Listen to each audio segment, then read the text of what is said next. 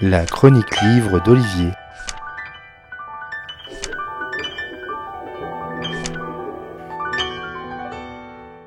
Avec l'inflation et la montée des prix de l'électricité, les politiques ont remis une couche sur la dépendance énergétique nécessaire à notre pays. Et pour cela, dans leur discours, rien n'est meilleur et plus économique que l'énergie nucléaire.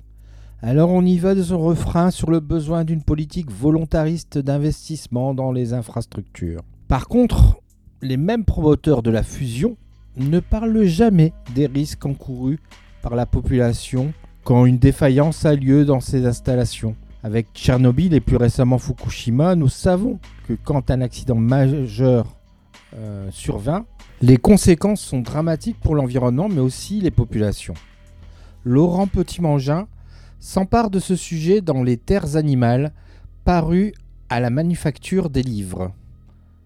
Le pire est arrivé. Malgré cette catastrophe nucléaire, Fred, Sarah, Marc, Alessandro et Lorna ont choisi de rester sur leur terre ensemble, malgré toutes les contraintes que cela engendre. Cloisonnement, confinement, combinaison, autarcie sont leur lot quotidien. Être toujours sur ses gardes pour ne pas être infecté. Rester ensemble et soudés face à l'adversité. Cela demande de la rigueur et une force mentale à toute épreuve. Mais cet équilibre va être perturbé par un événement inattendu qui va modifier en profondeur les rapports entre les membres de cette petite communauté. Laurent Petit-Mangin livre une copie post-apocalyptique mais sans entrer dans le champ du survivalisme ou du gore. Il s'attarde plutôt sur les rapports humains, sur les comportements de résistants, celles et ceux qui restent sur leur terre, quitte à devoir retrouver l'instinct animal. Il plonge assez habilement le lecteur dans une ambiance quelque peu malaisante, voire même malsaine sur certaines situations.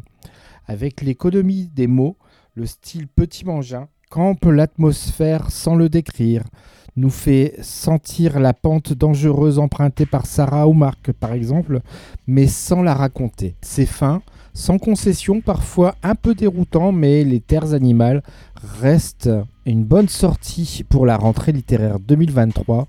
Le roman, au-delà de l'intrigue, nous fait bien prendre conscience qu'aucun choix, qu'il soit en matière de politique énergétique comme de vie face à l'horreur, n'est jamais sans conséquence.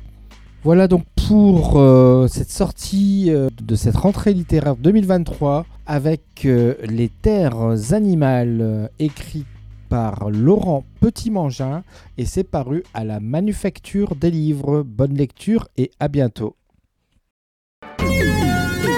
C'était vraiment très intéressant.